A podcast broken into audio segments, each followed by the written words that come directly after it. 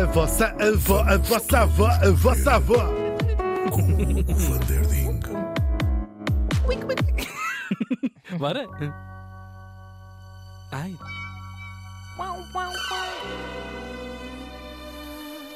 Ah, gosto muito. Também gosto, já me, vou esque- já me vou lembrar porque é que escolhi esta música.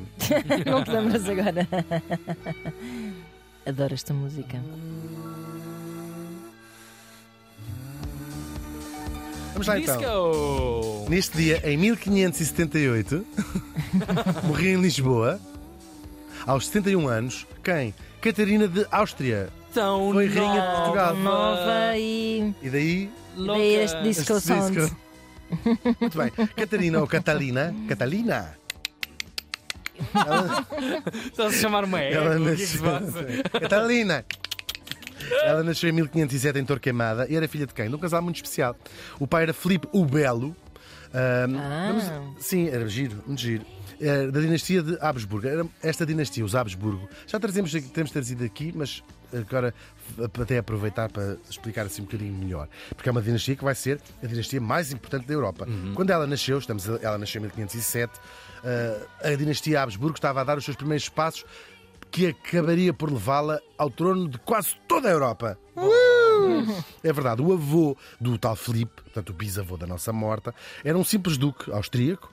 Era Ah, o velhinho, não era o belo, era o velhinho. Sim, era velhinho. Ahm, mas, só que- mas já o, o pai, ah, portanto, o avô do Filipe, era um duque austríaco, e depois o, o filho, portanto, o pai do Filipe, Maximiliano, ah, tinha sido escolhido para ser sacro, ah, imperador do Sacro Império, ou seja, da Alemanha. Aquilo era, ele, ele escolheu entre eles e ele vai. ah, até tinham escolhido a pensar: "Ah, este Maximiliano é atrasado mental, e assim nós depois ah, lá fazemos. Tratamos disto. Tal e qual. Saiu-lhes o tiro pela culatra e este tipo vai lançar as bases ahm, para eh, expandir, pôr os Habsburgo nos tronos aí de eh, uma série de países. como Era já rato. Vamos ver. Era muito rato, sim, era mesmo.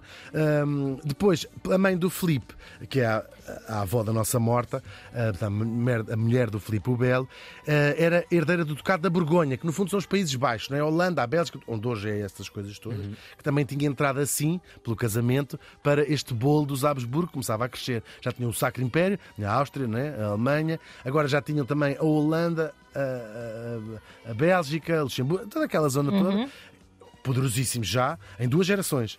Ahm, e depois, portanto, isto é o pai da nossa Catarina.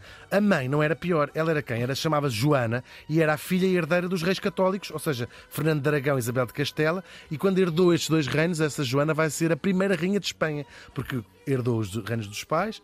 ah, e, e- e- juntou e fica rainha de Espanha. Que Agora, fome, que vontade de um de lado, comer. a. Espanha, do outro lado, tudo aquilo que eu já tinha dito. Estes, quando casam o Filipe, o Belo e a Joana, os seus filhos estão destinados a herdar um Tudo. império gigantesco. Basicamente, excluís daqui a França, que foi o grande inimigo dos Uhum, Habsburgo. Tudo o resto da Europa e Inglaterra, tudo o resto era Habsburgo, em duas ou três gerações, ou quatro, Incrível. só através de eh, casamentos, que foi sempre a maneira como os Habsburgo fizeram, fizeram as coisas. E de facto assim são, assim vai acontecer. Uh, o mais famoso dos irmãos da nossa Catarina, Carlos V, é o imperador Carlos V, vai governar sobre este território no fundo da Europa quase, quase toda. E depois vai fazer continuar a política dos Habsburgo, de casamentos, não pela via militar, através das filhas e das irmãs. É o caso da Catarina, ela vai casar com o Dom João III de Portugal. Mas antes disso, há ainda muita história para contar. Esta Joana, portanto, a mãe dela e do Carlos V, chamada, passou a história como Joana a Louca, hum, ela era herdeira do, do, do, do, do reino dos pais, portanto, de Espanha.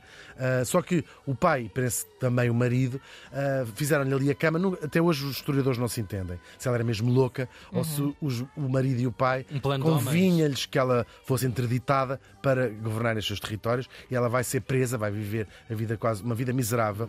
Já ouviram falar da Joana Louca? Não era não? louca, ela tinha só uma TPM mesmo lixada. Se calhar tinha, era passava-se da boa. Coitada, fizeram foi folha, certinho. É muito provável. Oh. E ela, esta filha, a Catarina, é póstuma, ou seja, o pai já tinha morrido quando ela nasceu, ah, o tal Filipe Belo. E, portanto, ah, meses antes, não é? E então o que acontece é que ela como era, era de colo, vai ser presa com a mãe e, portanto, ela cresce na- em Torquemada, Ah. numa prisão dourada, se quiserem, Claro. mas presa, não é? Prisão dourada. Só sai de lá eh, pela o casamento à vontade da mãe, sim, porque era uma rainha, não é? Sim, sim, sim. Mas- percebi, eu percebi. podia ser- Eu não estava a comer o pão que o diabo amassou. Não, sim, o não estava numa cela, mas, Claro. mas era uma vida terrível. Estava não podia ser confinada, ali, sim, claro. Sim, E com crises eh, grandes, não é? Aquela coisa do não és louca, mas às tantas és, não é? Não tens- Claro, quer dizer, não tinha grandes claro. hipóteses de não ser, não é? Tal e qual. Oi.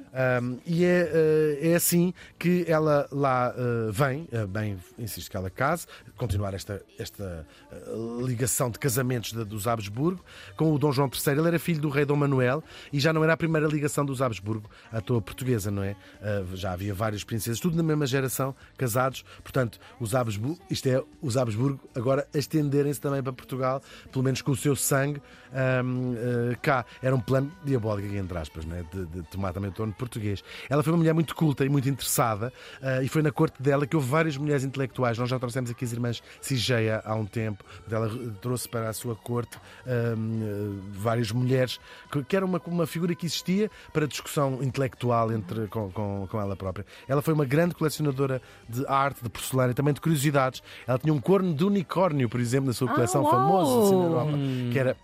Na verdade, é, um, é o osso da frente de um narval, que é uma espécie de baleia. Sim, sim, que sim. Tem esse, esse osso, mas na altura acreditava-se que era um osso. um, Para além disso, ela teve uh, imensa influência política. O marido ouvia há muito e ela disse: ah, ainda bem, gosto muito de Mioça.